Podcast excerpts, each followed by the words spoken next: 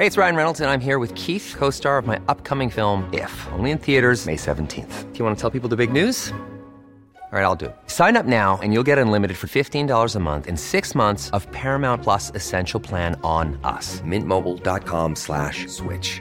Upfront payment of $45 equivalent to $15 per month. Unlimited over 40 gigabytes per month. Face lower speeds. Videos at 480p. Active Mint customers by 531.24 get six months of Paramount Plus Essential Plan. Auto renews after six months. Offer ends May 31st, 2024. Separate Paramount Plus registration required. Terms and conditions apply if rated PG.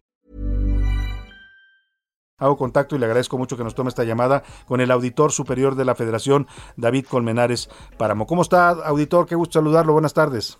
Muy bien, Salvador. Muchísimas gracias. Qué gusto estar aquí con usted. Al contrario, auditor, pues andamos ya por días de que entregue usted los informes de las cuentas públicas federales, pero en este tema nos interesa mucho que nos platique cómo está la situación financiera de los estados, porque ahora también es una facultad de la Auditoría Superior de la Federación fiscalizar los recursos federales que utilizan los estados de la República. Por supuesto. No, desde luego yo creo que es muy oportuno porque es como como señalaba los 16 estados que están cambiando de gobierno se encuentran con finanzas públicas casi secas.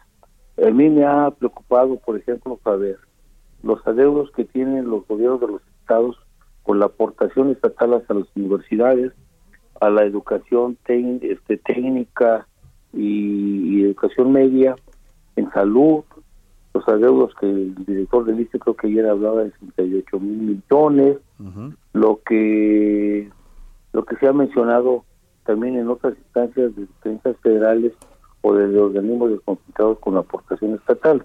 Yo creo que es muy difícil que lo que no se ha pagado se pague, pero sí se deben de tomar y nosotros obviamente vamos a proponer medidas para que puedan regularizarse las aportaciones estatales a todos los sectores.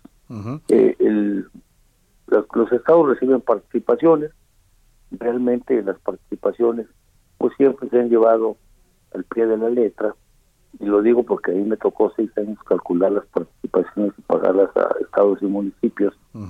Lo que sí veíamos que, excepto la Ciudad de México, Nuevo León, quizás Chihuahua, Baja California, eh, y Estado de México algo también, la, la, la dinámica recaudatoria de los estados es muy débil. eh, y en el caso de los municipios, hay que reconocer que también por pereza fiscal, pero muchos también por su grado de pobreza. Claro. No le podemos exigir a los 407 municipios de esas costumbres de Oaxaca que recauden igual que lo que se le puede exigir a las a las capitales económicas y políticas de los estados. Yo creo que algo se va a tener que hacer porque sí, y existe la mala costumbre también en los municipios, que generalmente yo fui secretario de Finanzas alguna vez, acudían a que se les ayudara para pagar sus aguinaldos, pero ahora los gobiernos de los estados tienen los mismos problemas. Pero aparte otros eh, tienen estados tan endeudados que el servicio de su deuda les lleva 4 o 5 mil millones de pesos, como fue el caso de, Veracruz, así lo recibió el actual gobernador.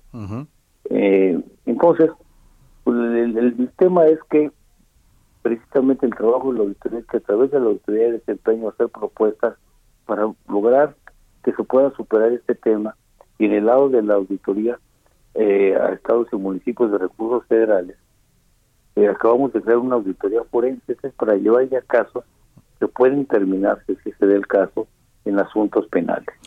Ah, entonces a ver eh, ese va a ser un tema va a ser un tema interesante ¿En qué casos podría derivar? El, eh, eh, ¿Hablamos de asuntos penales por, por un endeudamiento mal realizado? No, no, no, por el endeudamiento, no. aunque sí revisamos a qué se, qué se gasta el endeudamiento. Ajá. Pero en municipios que han desviado recursos, por ejemplo, no puedo decir eh, en cuál porque estamos en el proceso claro. de, de confirmación.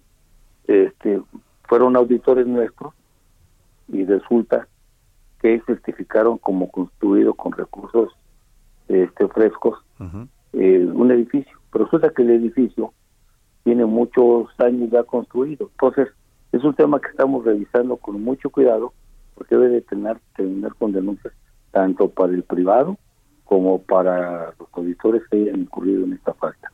Y estamos así encontrando muchas otras cosas. Obviamente que hacemos tantas auditorías en todos los municipios que nuestra gente se va y van, va un grupo de tres, cuatro gentes y no dudo, y, es obviamente una, una posibilidad real, y ha existido que se cometan actos de esta naturaleza. Pero además, muchos, muchos, muchas malas cuentas. Hay otros problemas. En estados como Oaxaca, por ejemplo, eh, 417 municipios ellos son de, de costumbre. Y allá se, se, acostumbra que las agencias municipales, que es un cuarto orden de gobierno que no existe, les exigen a los presidentes su parte en efectivo, con lo cual ya los hacen que estén violando la ley, porque los recursos transferidos, las aportaciones donde viene educación, salud, estaba seguridad, están ya dirigidos a un fin y ya y si dan dinero en efectivo a las agencias, pues van a caer en falta desde antes de iniciar los procedimientos. Entonces yo creo que para para librarle y aparte la otra parte, el ejercicio correcto del gasto. No me refiero a la austeridad, porque con sus recursos pueden hacer lo que el Congreso local les autorice, pero sí que deben de ser prudentes como cuando administramos nuestra casa.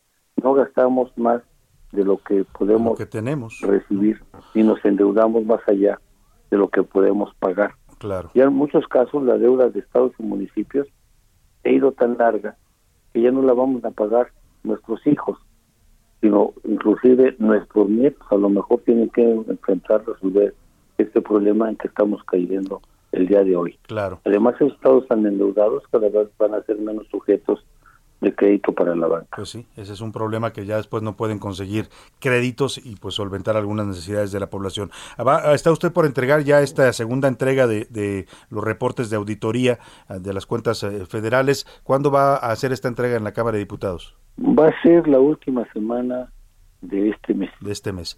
Pues estaremos muy atentos. No porque... precisado todavía con la Comisión de Vigilancia del Día. Ya nos pondremos de acuerdo, pero sí tiene que ser antes del último viernes de octubre. Y este será uno de los capítulos interesantes, las revisiones a las cuentas eh, de los estados, a los gastos federales, ¿no? Que ahí nos metieron también desde 2015 la obligación de presentar tres informes, dos parciales y uno definitivo en febrero, cuando antes se entregaba un solo informe. Un solo. Y el tema es que no es de hacer las auditorías, las tenemos que cuidar.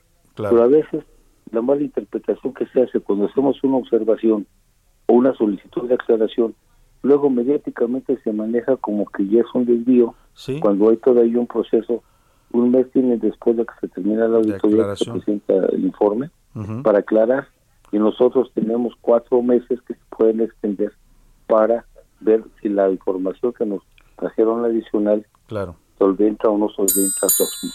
Si no, a estar muy atentos, auditor. ¿Vale? Vamos a estar muy atentos a la presentación de este reporte y como dice usted a reportar pues eh, adecuadamente lo que se encontró y lo que todavía tendrán que aclarar algunas dependencias federales y gobiernos estatales que ahora también tienen que rendir cuentas supuesto, sobre su ejercicio. Por supuesto, Salvador. Pues le agradezco, pues le mando un, un, abrazo igualmente auditor, gracias por tomarnos esta llamada. Por, por el tiempo. Que esté muy bien. Gracias al auditor superior de la Federación, David Colmenares Páramo.